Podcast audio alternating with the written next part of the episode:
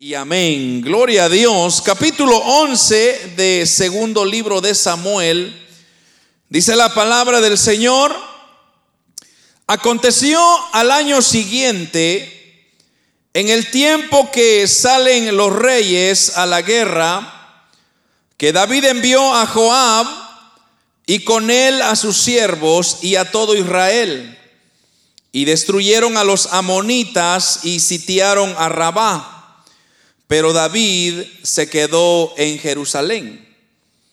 Y sucedió un día al caer la tarde que se levantó David de su lecho y se paseaba sobre el terrado de la casa real y vio desde el terrado a una mujer que se estaba bañando, la cual era muy hermosa. Y envió David a preguntar por aquella mujer y le dijeron, aquella es Betsabé, hija de Eliam, mujer de Urías Eteo. Y, y envió David mensajeros y la tomó. Y vino a él y él durmió con ella. Y luego ella se purificó de su inmundicia y se volvió a su casa. Y concibió la mujer y envió a hacerlo saber a David diciendo, estoy encinta. Entonces David envió a decir a Joab, envíame a Urias Eteo.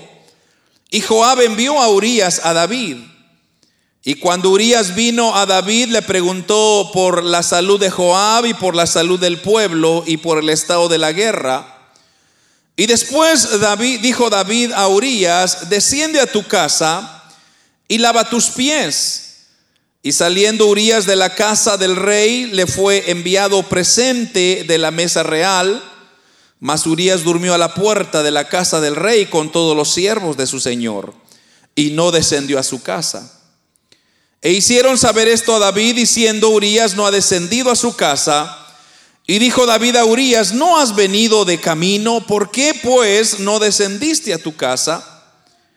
Y Urias respondió a David, el arca e Israel y Judá están bajo tiendas, y mi señor Joab y los siervos de mi señor en el campo, y había yo de entrar en mi casa para comer y beber y a dormir con, con mi mujer, por vida tuya y por vida de tu alma, que yo no haré tal cosa. Y David dijo a Urias, quédate aquí aún hoy y mañana te, te despacharé. Y se quedó Urias en Jerusalén, Jerusalén, perdón, aquel día y el siguiente. Amén. Pueden hermanos tomar sus asientos. Un poco larga la lectura, pero muy interesante. Amados hermanos, en realidad me voy a enfocar mucho en el capítulo 11 y capítulo 12, pero me gustó mucho este el primer versículo que yo leí en este capítulo 11 y lo voy a leer una vez más solo para que usted vea el por qué me llamó mucho la atención. Pero mire lo que dice el versículo 1. Aconteció al año siguiente, en el tiempo que salen los reyes a la guerra, que David envió a Joab y con él a sus siervos y a todo Israel y destruyeron a los amonitas y sitiaron a Rabá, pero ¿qué dice? David se quedó en Jerusalén. Eso me llamó mucha la atención. Que David se quedó en Jerusalén. Amados hermanos, eh, si hay algo que podemos nosotros sacar de esta lectura o de esta experiencia, que David, hermanos, eh, cometió en su vida una experiencia que él la vivió a carne propia, quizá no es para imitar o mucho menos hacer lo que él hizo, pero más bien aprender de sus errores, aprender de su, como yo le llamo, sus distracciones, que David, hermanos, es conocido como ya usted lo sabe, dice la Biblia claramente que cuando David estaba muy joven y él pastoreaba las ovejas de su padre, dice que él vivía una vida tan íntegra, tan agradable delante de Dios, que Dios mismo, palabra de Dios, que él dijo que David, el corazón de David era como que fuera el corazón de Dios, palpitaba al ritmo del corazón de Dios. Y cuando usted ve, hermanos, ese tipo de expresión de esa manera, no queda duda que David era en realidad un hombre de integridad. Ahora, cuando usted va leyendo y va experimentando a través de la vida de David, usted se va dando cuenta que aquel hombre que dice que su corazón palpitaba como el corazón de Dios, va cometiendo varios errores que después tiene que pagar el precio por ello. Pero la pregunta que redonda siempre es, ¿por qué un hombre siendo tan íntegro puede cometer barbaridades como la que acabamos de leer? Entonces, alguien pudiera decir, quizá, bueno hermano, entonces, ¿para qué ser íntegros? ¿Para qué eh, voy a cuidarme yo? ¿Para qué voy a, procurar santificarme yo? Si, si David, aquel hombre que quizá era mejor que nosotros, desagradó a Dios. Ahora, el punto acá es, no es el hecho de que nosotros de igual manera cometamos esos errores, sino más bien quedaron ahí y Dios lo llevó por ese camino no para que nosotros, como dije, imitásemos esos errores, sino más bien los analizásemos y tuviéramos cuidado con nuestra vida. Por eso el tema se llama Cuidémonos de las distracciones. Hay un versículo que me resuena mucho en los labios del apóstol Pablo y está en 1 de Corintios capítulo 10 versículo 12 donde el apóstol Pablo lo expresa de esta manera. Así que aquel que piensa estar firme, dice, mire que no caiga. Así que aquel que piensa estar firme, mire que no caiga. Entonces, aquí no hay ninguna contradicción, más bien el apóstol Pablo está apoyando lo que ahora vamos a hablar. Y es el hecho, hermanos, que la, caída o la recaída nunca comienza con un acto eh, abierto de culpa o una, un acto de sorpresa. O sea, usted no puede decir, es que hermano fue una cosa al instante que yo me distraje y caí en pecado. Es que, hermano, yo estaba medio distraído y de repente caí. Y no es así. En realidad, todo comienza en el corazón y comienza en lo secreto. Porque recuérdese usted eh, aquella porción también de Apocalipsis, capítulo 2, versículo 4 al 6, por ahí, donde el Señor le dice, tengo contra ti que has dejado tu primer amor. Pero mire, mire esto lo que dice después. Recuerda, por tanto, de dónde has caído. Recuerda. Cuando el Dios le está diciendo a la iglesia que ha dejado su primer amor, no es que lo dejó, como dije, por un acto de sorpresa. Cuando usted peca, no es que usted instantáneamente cayó por un pecado, sino es un pecado que ha venido, que ha venido, que ha venido, que ha venido y de repente explota. Entonces, regresando acá, hermanos, a la vida de David. David era un hombre que ya lo conocemos, un hombre de guerra.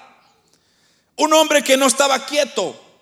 Era un hombre que estaba muy activo en lo que él le gustaba hacer y era ser guerrero.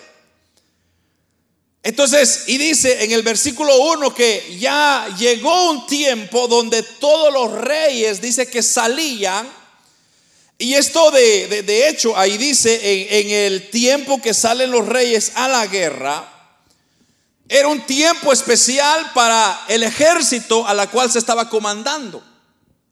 Porque recuérdense usted, hermanos, que para poder ganar una guerra, el líder, la persona que está encargada, que está promoviendo esta guerra, es la que tiene que estar siempre al frente es la que siempre tiene que estar al tanto de los detalles para ir dando dirección, ir, dando órdenes.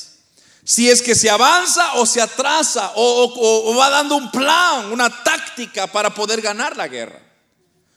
Entonces se dice que cuando llegaba la primavera era una tradición que los reyes tenían que ir con su ejército para darles palabras de ánimo, para darles palabras de aliento y decirles, mire, sigamos adelante, vamos a ganar, vamos a llegar, vamos a tener éxito. Eh, entonces, era un hombre que daba inspiración. Pero en la última, las últimas letras, palabras de este versículo, ¿qué dice que hizo David? David se quedó en Jerusalén. Entonces, no era la costumbre de quedarse en un tiempo tan, de tanta necesidad. Ahora, algo que podemos ver claramente o alguien pudiera decir, bueno hermano, pero es que nosotros no sabemos qué estaba pasando David, quizá estaba cansado, quizá estaba estresado, quizá tenía muchos problemas, quizá necesitaba unas, vacaciones, hay que entenderlo.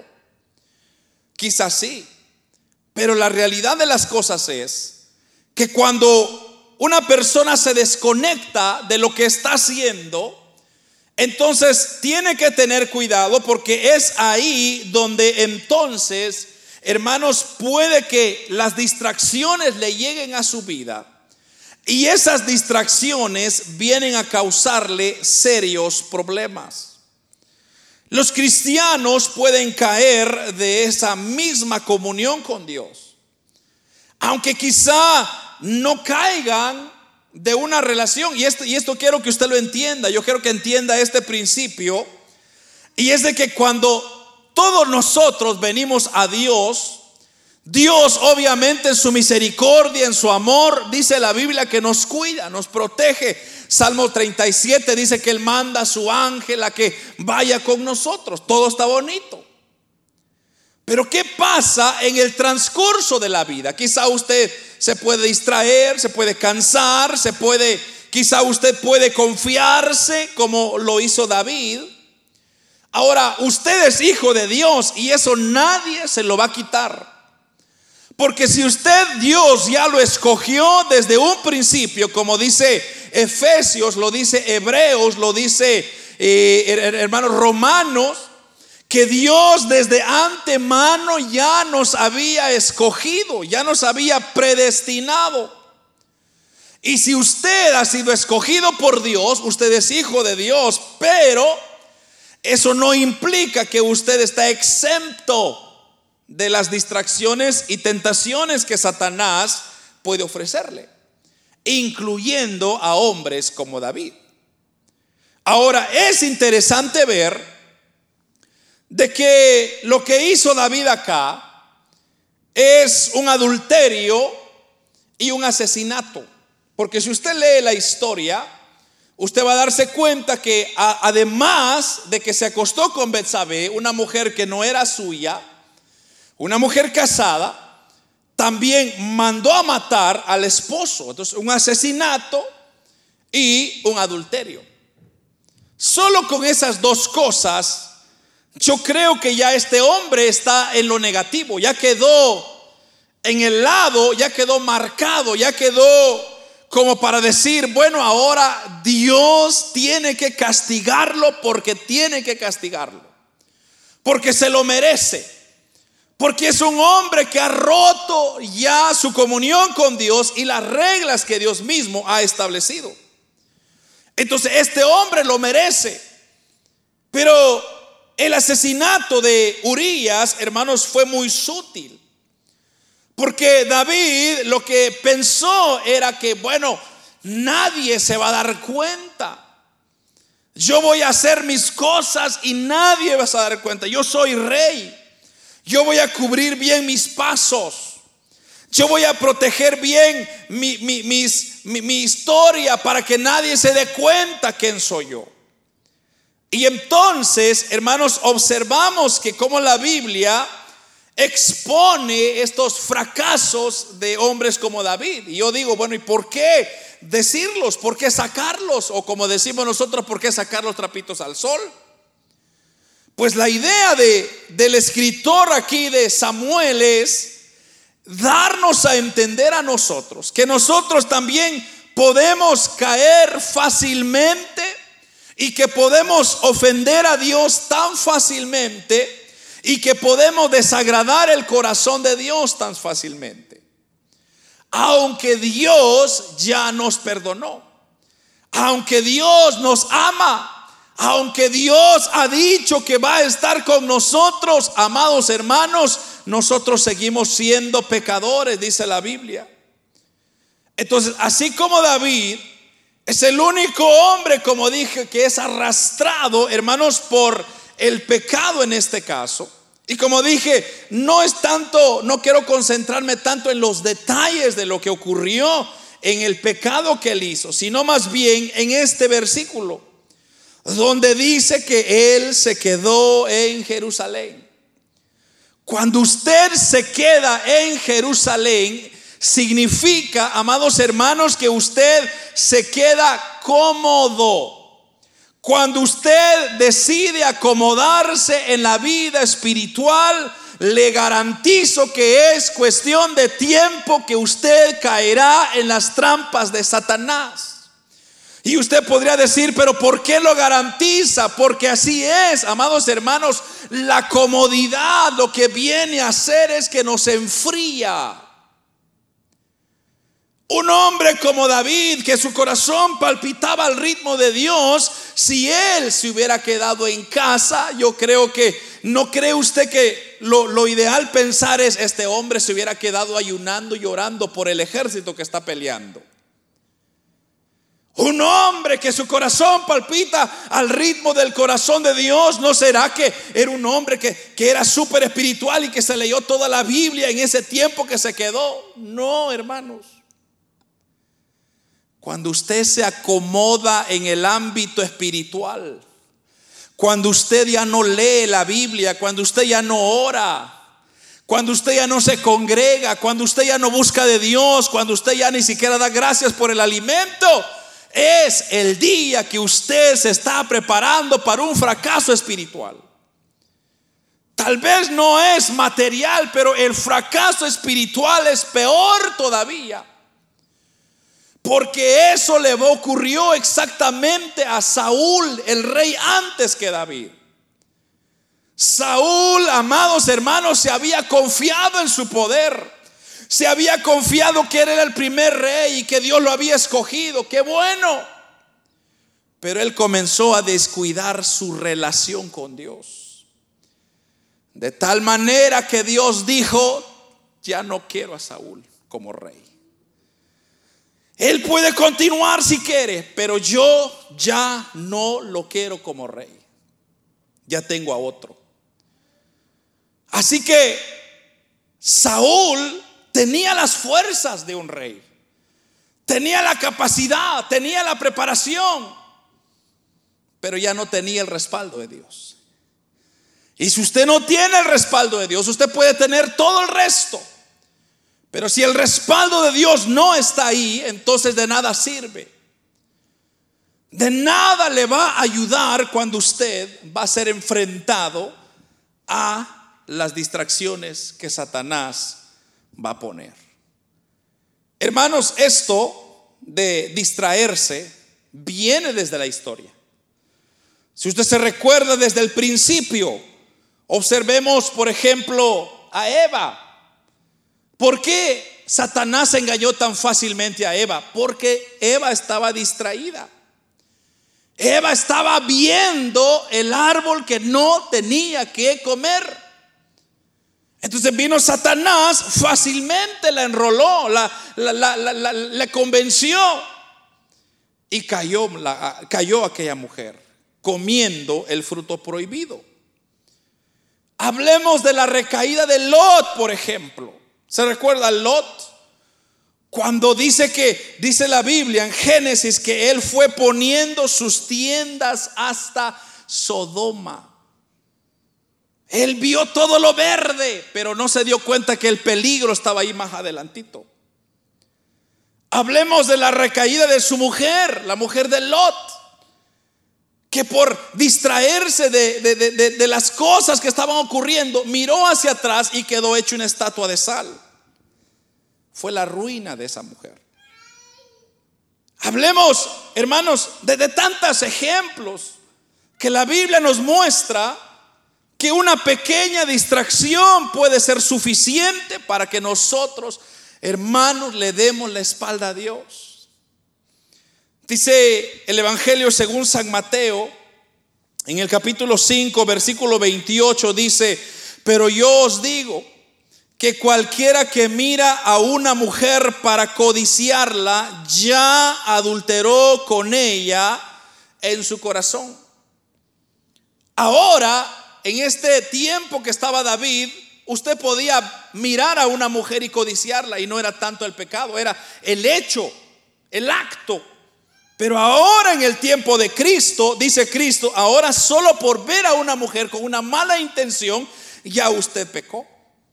O sea que ahora nos está diciendo el Señor Jesucristo acá de que es más fácil ofender a Dios que en aquel tiempo, en aquel entonces. Ahora veamos cuál es el fruto de esta acción. Y mire lo que dice en el versículo, en el capítulo 12 de Segunda de Samuel, porque allí es donde quiero ahora concentrarme. Y recuérdese usted que aquí en el capítulo 12 nosotros podemos ver que ya Natán es el que ha venido a amonestar a David. Y es muy interesante cómo Natán le dice a David de lo error que él ha cometido. Y mire lo que dice en el versículo 1 del capítulo 12, Jehová envió a Natán a David. Y viniendo a él le dijo, habían dos hombres en una ciudad, el uno era rico y el otro era pobre. El rico tenía numerosas ovejas y vacas pero el pobre no tenía más que una sola corderita que él había comprado y criado y que había crecido con él y con sus hijos juntamente, comiendo de su bocado y bebiendo de su vaso y durmiendo en su seno, y la tenía como una hija. Y vino uno del camino al hombre rico, y éste no quiso tomar de sus ovejas y de sus vacas, para guisar para el caminante que había venido a él, sino que tomó la oveja, aquel hombre pobre, y la preparó para que, para el que había venido a él. Y entonces se, se mire esto, entonces se encendió el furor de David en gran manera contra aquel hombre. Y dijo a Natán, vive Jehová que al que tal hizo es digno de muerte y debe pagar la cordera con cuatro tantos, porque hizo tal cosa y no tuvo misericordia. Pero mira el versículo 7, lo duro hermano. Entonces dijo Natán a David, tú eres aquel hombre. Así ha dicho Jehová Dios de Israel. Te ungí por rey sobre Israel y te libré de la mano de Saúl te di la casa de tu Señor y las mujeres de tu Señor en tu seno. Además te di la casa de Israel y de Judá. Y si esto fuera poco, te habría añadido mucho más. ¿Por qué pues tuviste en poco la palabra de Jehová, haciendo lo malo delante de sus hijos? A Urias Eteo heriste a espada y tomaste por mujer su mujer y a él lo mataste con la espada de los hijos de Amón. Por lo cual ahora no se apartará jamás de tu casa la espada por cuanto no me despreciaste y tomaste a la mujer de Urias Eteo para que fuese tu mujer. Y pudiésemos leer, hermano, pero mire, mire lo que mire lo que Dios le está diciendo acá. Primeramente analicemos cómo Natán le hizo conciencia a David del pecado. Primeramente, es muy interesante lo que le dice porque él saca una comparación, hace una historia para ver, a ver si David podía entender o lograr descifrar qué era lo que Natán quería decirle. Y él le dijo claramente y le dijo, mira, había un rico, hay un hombre rico que tiene tantas riquezas y uno que estaba pobre. Pero al rico le vino un invitado. Y este caminante le llegó al rico, pero vino el rico, no quiso agarrar de todas sus ovejas que tenía, sino que se fue a la oveja única, o se le fue a quitar la oveja única que tenía este hombre pobre. obviamente, lo primero que usted comienza a observar es lo lógico.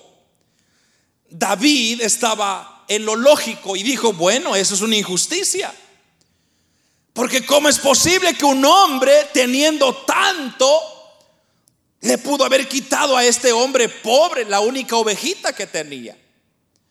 ¿Cómo es posible que este hombre está lleno de tanta riqueza, no pudo darle una ovejita, le hubiera dado dos, tres de lo que él tenía, sino que le quitó, dijo él, qué pecador es este hombre. Este hombre rico eh, merece la muerte. Y ahí le dice, cuatro es digno de, de muerte, dice, y debe pagar al cordero cuatro tantos. ¿Y qué es lo que hizo David acá? Él, él como hay un dicho que nosotros decimos, él mismo cavó su hoyo. Él mismo dictó su sentencia. Y es que aquí es lo que yo quiero que usted vea, amado hermano, conmigo que cuando usted cae en el pecado, el pecado es tan astuto, tan sucio que lo bloquea a usted a ver su error y usted ve el error de medio mundo, menos el suyo. Y usted comienza a ver, decir, mira aquel hermano qué pecador es, mira aquel hermano que es así, es así, mira aquella hermana, mira aquel niño. Y usted comienza a hablar de medio mundo menos de usted.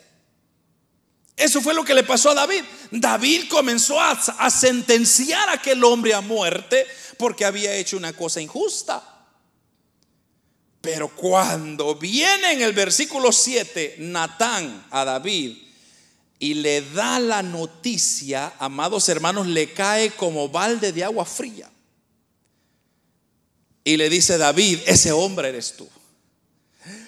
Oh, hermano, ahí cabe el dicho decir, buscando que la tierra lo tragara. Que me trague la tierra, ¿cómo es posible? ¡Qué vergüenza! ¿Cómo es que David, y es que ahí Natán se lo dice muy claro, le dice, David, es más, Dios le dijo a través de Natán, David, yo te di todo, te hice rey, te libré de la mano de Saúl que te quería matar. Te di sus hijas como esposa. O sea, tú no tenías necesidad de otra mujer. Te di tantas cosas. Y ahí lo enumera. Y le dice en el versículo 11, delante de tus ojos.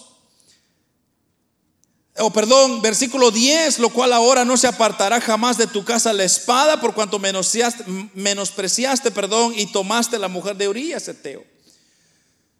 Así ha dicho Jehová, he aquí yo haré levantar mal sobre ti misma, por sobre tu misma casa, y tomaré tus mujeres delante de tus ojos, y la daré a tu prójimo, la cual ya será con tus mujeres a la vista del sol.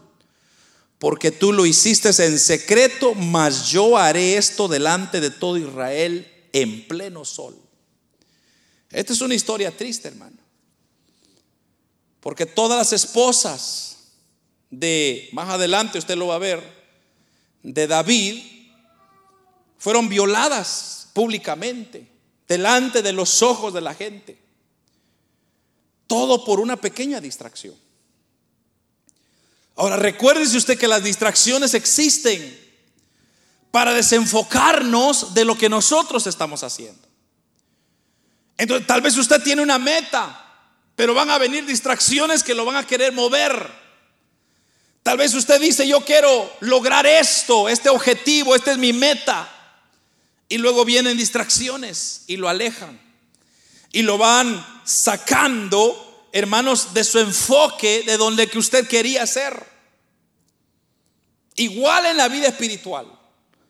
Quizá usted tiene en mente el reino de los cielos, porque ahí es donde queremos llegar. No sé si usted, dónde está usted enfocado, pero yo por lo menos deseo de que mi meta final es llegar al cielo con mi amado Señor y Salvador. Pero como mi mente está ahí, Satanás no se va a quedar con los brazos cruzados y diciendo, ah, que te vaya bien, es más, te voy a dar una empujadita para que vayas ahí. No, Satanás se va a encargar de distraernos. Y hermanos, cuando nosotros nos acomodamos en nuestros laureles, como dice, allí es donde Satanás aprovechará. Ahí es donde Satanás se encargará, hermanos, de sacarnos de nuestro enfoque y entonces ahí pagar las consecuencias que David le tocó pagar. Esos frutos, pagar esos frutos de nuestras acciones, no es una cosa fácil, no es una cosa sencilla. Porque, hermanos, estamos hablando de un asunto delicado de salvación. Estamos hablando de algo que hermanos, Dios mismo mandó a su Hijo a pagar en la cruz del Calvario nuestros delitos y nuestros pecados, quitarnos la venda que nos estaba cegando. Obviamente, Satanás ahora no va a estar contento. Satanás en ningún momento va a estar emocionado y va a decir, ay, qué bueno, ay, qué bonito, Dios lo ama, Dios lo cuida. No, no, no, Satanás dice, bueno, este tipo lo voy a hacer pecar para que ofenda a Dios. Porque eso es, hermano. El hecho que Satanás quiera hacernos pecar no es porque Él quiere hacernos pecar. O sea, la, lucha acá no es para usted y para mí. Sino la intención aquí es lastimar el corazón de Dios. Y eso se compara con nosotros. Por ejemplo, ¿cómo se siente usted cuando sus hijos fracasan? Ah, usted dice, ¡ay, qué, bonito, qué chulo mi hijo, mi hija me acaba de fallar! En ningún momento. Nadie en sus cabales piensa así, sino más bien uno se hiere y uno dice, ¿cómo es posible que mi hijo me falló? Pero aún así usted sigue amando a su hijo. Si no, se, se recuerda usted de la, de la parábola, hermano del hijo pródigo. ¿Se recuerda usted de esa historia? El hijo tenía todo en su casa. Su papá lo consentía, su padre le tenía todo lo que él necesitaba. Pero él dijo, ya me cansé papá, dame mi herencia, me voy a ir a hacer lo que yo quiera. Y dice la Biblia que el padre se le dolió en su corazón. Porque usted sabe que usted no quiere que su hijo le vaya mal. Usted no quiere que nadie le haga nada a su hijo, mucho menos a su hija. Dice el hijo, dice la historia del hijo pródigo, que él vino, agarró sus cosas y se fue. Y comenzó a darse la grande, a gastar y hacer y deshacer con el dinero que no le había costado. Pero de repente, dice la Biblia, que llegó un punto en su vida que él perdió todo lo que tenía y entonces solamente le quedó reconocer que él había ofendido a su padre. Y dijo en su pensamiento, dijo, voy a pedirle perdón a mi papá. Voy a decirle, Padre, he pecado contra el cielo y contra ti. Perdóname. Recíbeme como uno de tus jornaleros. Ahí a eso es suficiente para mí. Pero cuando dice la Biblia, él regresa. El papá, en vez de echarle todo en cara, ¿qué hizo? Abrió los brazos y le dijo, hijo, bienvenido a casa. ¿Por qué? Porque él ya había arrepentido, ya se había reconocido su estado, su error, su pecado. Entonces, aquí, hermanos, nosotros estamos en una guerra espiritual que Satanás quiere que usted le falle a Dios porque el corazón de Dios le duele.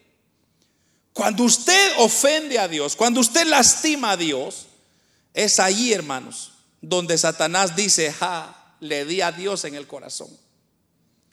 Ah, logré pegarle a Dios en el corazón porque hice que uno de sus hijos se rebelara. Uno de sus hijos se confiara. Uno de sus hijos cometiera el pecado. Ahora le va a costar. Y así fue con, con David. Hermanos, lo que David logró después fue terrible. Todo, todo el tiempo de David fue guerra, guerra, guerra, guerra. No descansó. ¿Por qué? Porque es que el Señor, hermanos, dice, eh, dice su palabra, si no me equivoco, en Ezequiel. Si quiere, busquémoslo. Hay una porción ahí muy interesante en Ezequiel, capítulo, ahorita le digo 36, Ezequiel 36. Ahorita le digo el otro versículo, eh, Ezequiel 36, versículo 23 por ahí. Sí, ese es. Ezequiel 36, versículo 23. Mire lo que dice. Y santificaré mi grande nombre. Mire esto. Profanado entre las naciones, el cual profanasteis vosotros en medio de ellas. Y sabrán las naciones que yo soy Jehová, dice Jehová el Señor cuando sea santificado en vosotros delante de sus ojos. Pero si quiere leamos del 22 para que usted vea de qué está hablando. Por tanto di a la casa de Israel, así ha dicho Jehová el Señor. No lo hago por vosotros, oh casa de Israel, sino por causa de mi santo nombre, el cual profanasteis vosotros entre las naciones a donde habéis llegado. Entonces, ahí ya usted se da cuenta a qué se está refiriendo el versículo 23. Lo que está diciendo ahí es, o lo que está diciendo el Señor ahí es, que la casa de Israel, hermanos, su propósito era agradar a Dios, servir a Dios, honrar a Dios. Y es que, amados hermanos, no hay un privilegio tan grande en esta tierra que ser amados por Dios. Yo le he dicho muchas veces antes a usted, ¿por qué no amó a Guatemala Dios? ¿Por qué no amó a El Salvador, a México? ¿Por qué no amó a otra nación? Fue a Israel a quien él amó. Pues así le plació en su corazón. Pero ¿qué hizo Israel? Israel dice que profanó su nombre. Lo que Israel hizo, hermanos, era en vez de adorar a Dios, él, ellos le dieron la espalda. Y entonces, como le dieron la espalda, entonces el versículo 23 dice, santificaré mi santo nombre, profanado entre vosotros. O sea, ustedes ya lo profanaron, ya lo, ya lo echaron a perder. Profanado entre las naciones, el cual profanasteis vosotros en medio de ellas, y serán naciones que, y sabrán las naciones que yo soy Jehová, dice Jehová el Señor, cuando sea santificado delante de vosotros y de sus ojos. Entonces, ahí, hermanos, usted puede ver a un Dios bastante molesto. ¿Por qué? Porque el ser humano, en vez de darle honra a Dios, el ser humano lo que hace es le da la espalda a Dios. El hombre en vez de buscar más de Dios, se aleja más de Dios cada día. Si no, usted es testigo por sus propios ojos. Y no solo esta iglesia, todas las iglesias están vacías, sillas vacías como usted no tiene idea. ¿Por qué? Porque el hombre no quiere de Dios. El hombre está errado en sus cosas, le da prioridad a otras cosas, menos a las cosas de Dios. ¿Y qué pasó con David? David dijo, me voy a quedar esta primavera y voy a disfrutar. Voy a quedarme. Mucha gente dice, es que hermano, Betsabé tenía la culpa. ¿Por qué no cerró la, cortina de su baño cuando se estaba bañando? ¿Por qué se puso como una tentación? Es que hermanos, no fue Betsabé, fue el diablo, fue Satanás. Que usó a aquella mujer para distraer al hombre de Dios. Usted tiene que entender eso que Satanás sigue operando, hermanos, en las huestes celestiales que nosotros no podemos ver. Quizá para usted no está pasando nada aquí. Todo es un. Usted dice, esto es un edificio negro. No, no, no pasa nada. Es lo que usted cree. Pero lo negro no tiene nada que ver en el ámbito espiritual. Hay una guerra que se está peleando para, por usted y por mí, para que no nos reunamos aquí para que el nombre de Dios no sea exaltado. Hay una guerra que está ocurriendo mientras que nosotros estamos procurando honrar, agradar y exaltar a Dios en nuestras vidas. Yo le digo una cosa, ¿por qué hay tantos inventos hoy en día? ¿Por qué el hombre ha inventado tantas cosas? Para distraerlos. ¿Cómo fue que sucedió esto de los teléfonos inteligentes. Dice, dicen ellos, es que para el beneficio de la humanidad, no, Señor. Nunca ha sido por el beneficio, sino ha sido un plan diabólico que ha existido siempre. Y es ocupar las mentes de los seres humanos y hacerlos más torpes cada día. Si no, solo prenda las noticias y se dará cuenta jóvenes de 16 a 20 años cometiendo masacres como nunca antes en la historia. ¿Por qué? Porque se, se están alimentando de esa basura todos los días. Y usted y yo estamos expuestos a eso también. Muchos de nosotros le damos tiempo a todo, menos al que debemos de darle tiempo. Si usted se llena de Dios, usted va a producir cosas de Dios. Si usted no se llena de Dios, no se va a llenar de nada y va, hermanos, a causar ofensas delante de Dios.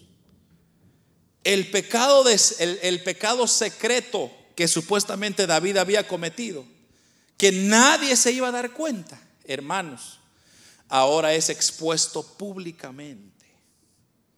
Ahí le dijo Dios, por lo que tú hiciste en secreto, mas yo lo haré esto delante de Israel.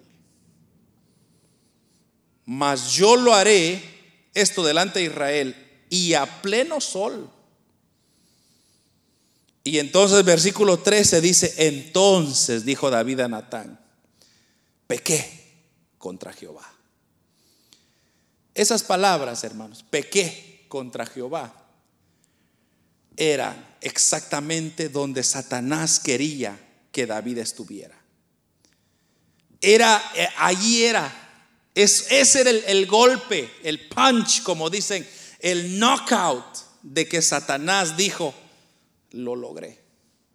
Es que David, el escogido de Dios, el, el que su corazón palpita al corazón de Dios, le golpea a Dios. Le di una bofetada a Dios porque aquel hombre el consentido de Dios le dio la espalda. Lo mismo, hermanos, que el pecado de Caín, de Acán, el pecado de tantos otros que ofendieron a Dios y que de alguna, de una forma u otra ofendieron el nombre de Dios. Ahora, yo le digo a usted, hermano, y es por eso como le digo, que cuando uno lee todas estas historias, uno dice, yo no quiero ofender a Dios. Yo no quiero darle la espalda a Dios. Yo no quiero caer a este grado, porque es que así es Satanás. Satanás quiere hundirnos a nosotros y a la humanidad a lo más bajo posible. Yo le he dicho también, el infierno no fue hecho para nosotros, para el ser humano. El infierno fue hecho para el diablo y sus demonios. Pero como Satanás es astuto, Satanás no quiere irse solo, se ha llevado millones y millones de personas y te va a llevar todo aquel que ofenda a Dios, que lastime a Dios, que desagrada a Dios. Pero mire hermano, en el versículo 13 encontramos algo muy interesante que ya le dije, que David dijo, he pecado contra Jehová, pequé. Ahí cuando él declara esas palabras, es lo que nosotros llamamos la confesión de David. La confesión de David es el reconocer su estado, su culpa y decir, yo fallé. Inmediatamente cuando uno reconoce su estado, su ofensa delante de Dios, entonces es ahí cuando el perdón de Dios regresa nuevamente. Y eso es lo que Satanás no quiere. Satanás no quiere que usted llegue a entender que ha pecado contra Dios. Sino lo que él quiere siempre es que usted no reconozca su pecado, sino que siga cometiendo más pecado, más pecado. Por eso, en esa situación fue que David escribió el Salmo 51 y si usted lee el Salmo 51 es un salmo de arrepentimiento. Pero mire lo que dice el versículo 4 del Salmo 51. donde dice, contra ti, contra ti solo he pecado y he hecho lo malo delante de tus ojos para que seas reconocido justo en tu palabra y tenido por puro en tu juicio. Contra ti, contra ti solo he pecado. Ahí está eh, David reconociendo que le había fallado a Dios.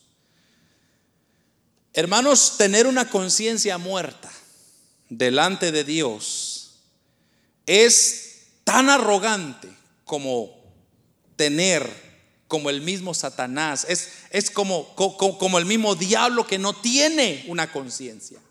Porque si Satanás tuviera una conciencia, él reconocería su estado. Pero como no puede reconocerlo porque su estado está muerto, su conciencia está muerta. Y eso es lo que él quiere, que el hombre de igual manera caiga en ese estado. Y mire hermano, así como le tocó a Saúl.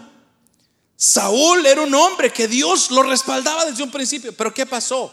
Perdió su respaldo porque Saúl comenzó a hacer las cosas como él piensa, como él cree. Saúl dijo, yo voy a hacer los sacrificios, no necesitamos un sacerdote, cuando Dios había dicho, el único que puede darme sacrificio es un sacerdote. Nadie más. ¿Y Saúl qué hizo? Él quebró todos los protocolos pensando que Dios aún iba a estar con él. Y vino Dios y le dijo, bueno Saúl, que te vaya bien. Y hermanos, cuando Dios nos suelta de su mano, cuídese, cuídese, porque ahí ya no habrá cuidado de Dios, ya no habrá protección de Dios. Y entonces ahí será donde Satanás vendrá con más fuerza. Y hermanos, nos sacará y nos va a meter y nos va a caer más profundo de lo que nosotros hemos caído todavía. Pero así como dijo el hijo pródigo, sé propicio a mí, o perdón, no el hijo pródigo, sino aquel hombre pecador que se estaba confesando delante de Dios, que dijo, sé propicio a mí que soy pecador.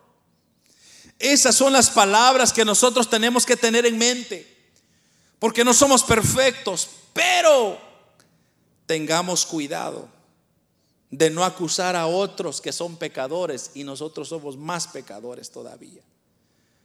Porque David eso fue exactamente lo que hizo. Comenzó a juzgar y dijo, ese rico que muera, ese rico que pague cuatro veces lo que debe porque es un hombre tan injusto. Y Natán le dijo, David, David, ese hombre eres tú. Y ya para qué? Ya dijo, ay, ya dicté mi sentencia. Pero la actitud, dijo, ya pequé. Pequé contra Jehová.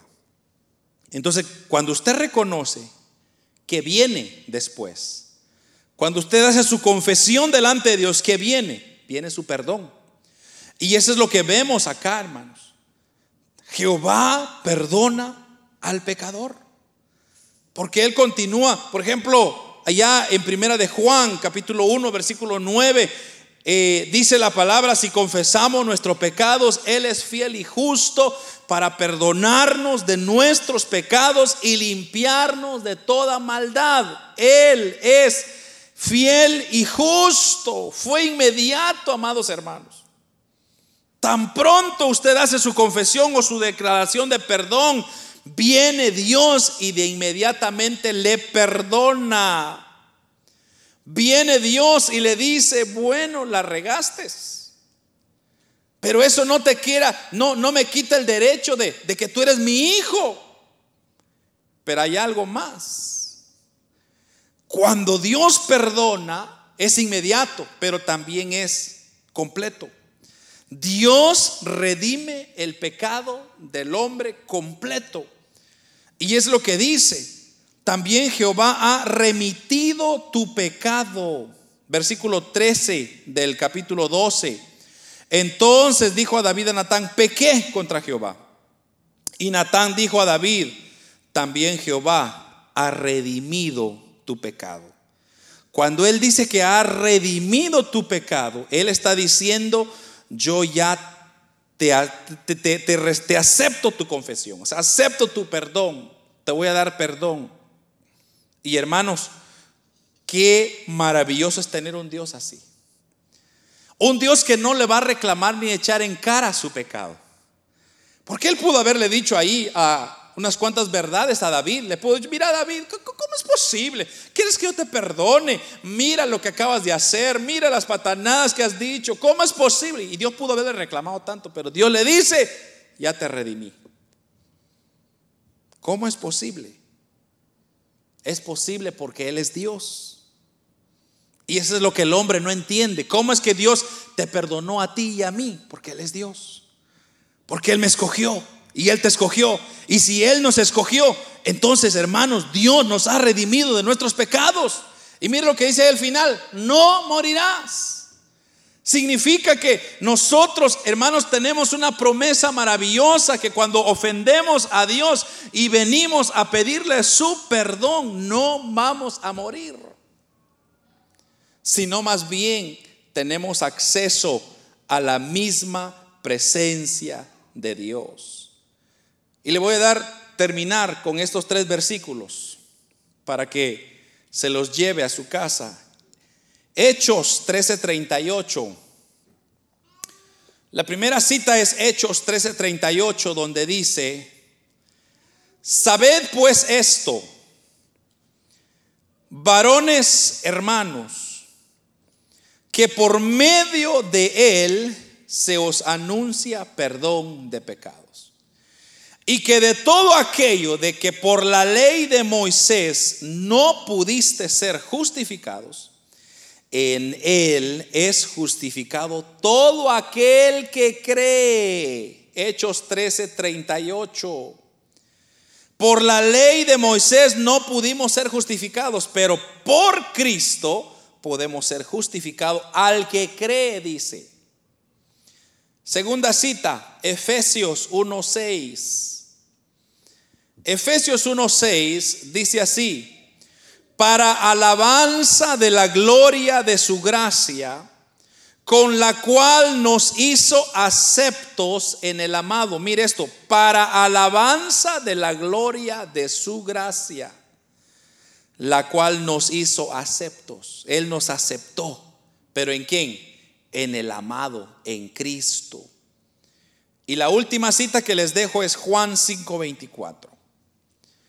Esto es muy, muy conocida esta porción. Dice, de cierto, de cierto os digo, el que oye mi palabra y cree al que me envió, tiene vida eterna. Y no vendrá a condenación, mas ha pasado de muerte a vida. Aleluya. Qué palabras. Palabras de nuestro Señor Jesucristo. El que oye y cree mi palabra tiene vida eterna y no vendrá condenación, sino que ha pasado de muerte ahora a vida eterna. Hermanos, la vida de David es muy interesante porque usted puede leer toda su historia y usted puede sacar tantas tantos mensajes que puede sacar ahí. Pero hay una sola, y es esto, de oír su palabra y creerla. Oír su palabra y creerla. Porque de nada sirve, hermanos, solamente leer, ver estas historias y usted puede decir, ah, este David se lo merecía, hombre. Si este David se pasa, ¿cómo es posible? David tenía dos mujeres, ¿para qué quería otra? Y usted puede sacar tantas cosas. El problema es que surge en el versículo 1 del capítulo 11 es que él se quedó acomodado. Y cuando usted se queda acomodado, hermanos, en la vida espiritual, las distracciones llegarán muy sutilmente. No van a pedir permiso, no le van a dar una, una idea. Puede ser que lo agarre por sus hijos, puede ser que lo agarre por su esposa, por su esposo, por sus padres, puede ser que lo agarre por donde sea. Es tan sutil Satanás. Pero que el Señor lo reprenda porque nosotros somos hijos del Dios Altísimo y tenemos la autoridad que Cristo nos ha dado para echar fuera a mismo Satanás. ¿Por qué? Porque hermanos, su palabra está en nosotros y su palabra es verdad, es veraz.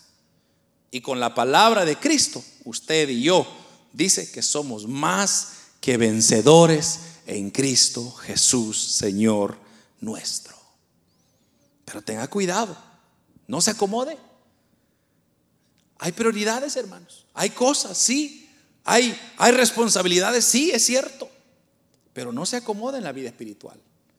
Porque la vida espiritual es tan fácil. No hay un metro, no, no, hay, no, no hay un reloj, no hay un contador que le diga usted, mire, ya se está bajando del mínimo, vuelva a subir. No, no hay eso. Por ejemplo, el indicador de su batería de su celular, usted va viendo cómo va bajando, va bajando. Usted dice, hay que, hay que recargarlo, usted lo recarga.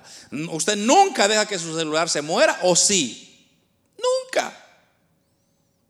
Cuando algo se está apagando, lo primero que usted dice, ay, la luz, ¿dónde está el enchufle? Algo, alguien apagó. Usted se preocupa.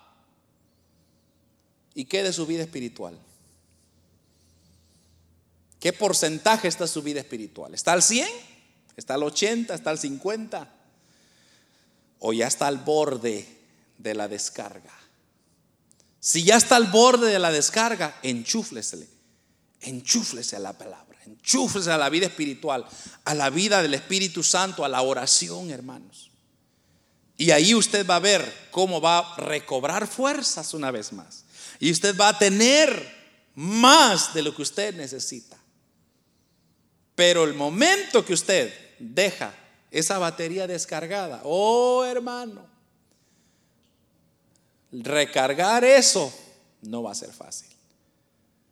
Volver a agarrar la rutina no va a ser fácil. Deje de leer la Biblia un día. Será el día que usted se va a arrepentir porque volverla a leer otra vez será difícil. Pero David así le pasó.